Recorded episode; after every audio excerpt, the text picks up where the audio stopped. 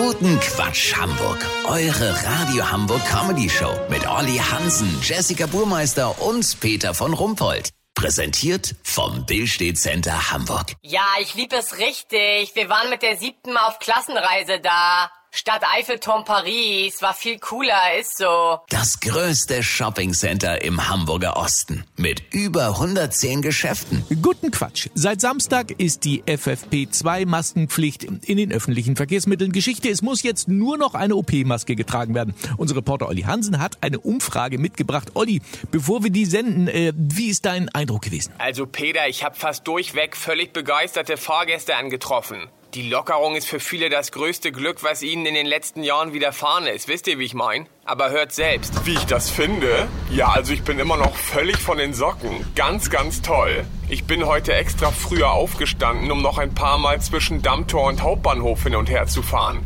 Aber ich trage natürlich trotzdem noch die FFP2 unter der OP-Maske. Sicher ist sicher. Was bist du denn für ein Opfer? Ich geb dir gleich Schelle. Was los? Meine Meinung, egal welche von diesen Masken ich nehme, meine Schminke, sie verschmiert immer noch. Ich verklag Deutschland. Was los? Hallo! Wissen Sie, ob ich nun eine OP-Maske trage oder die FFP2? Das ist für mich ein Unterschied wie zwischen Scholle und Flunder.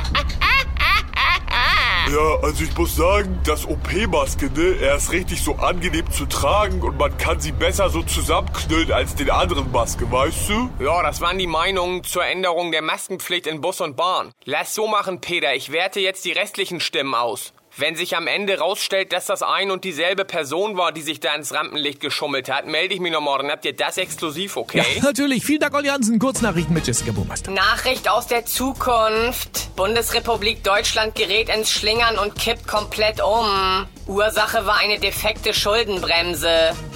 Literatur, die Biografie von Steakhouse-Erfinder Eugen Block ist da. Das spannendste Kapitel ist das, wo er mal einen Koch beim Strecken der Sour Cream erwischt hat. Oh krass, Gänsehaut pur, würde ich sagen. Hoffnung beim Klimawandel. Kühlschrankhersteller stellt erste Gletscherkühltruhe vor. Das Wetter. Das Wetter wurde Ihnen präsentiert von Eugen Block. Mein Leben war so Medium. Die Biografie. Jetzt im Buchhandel. Das war's von uns. Wir hören uns morgen wieder. Bleiben Sie doof. Wir sind's schon.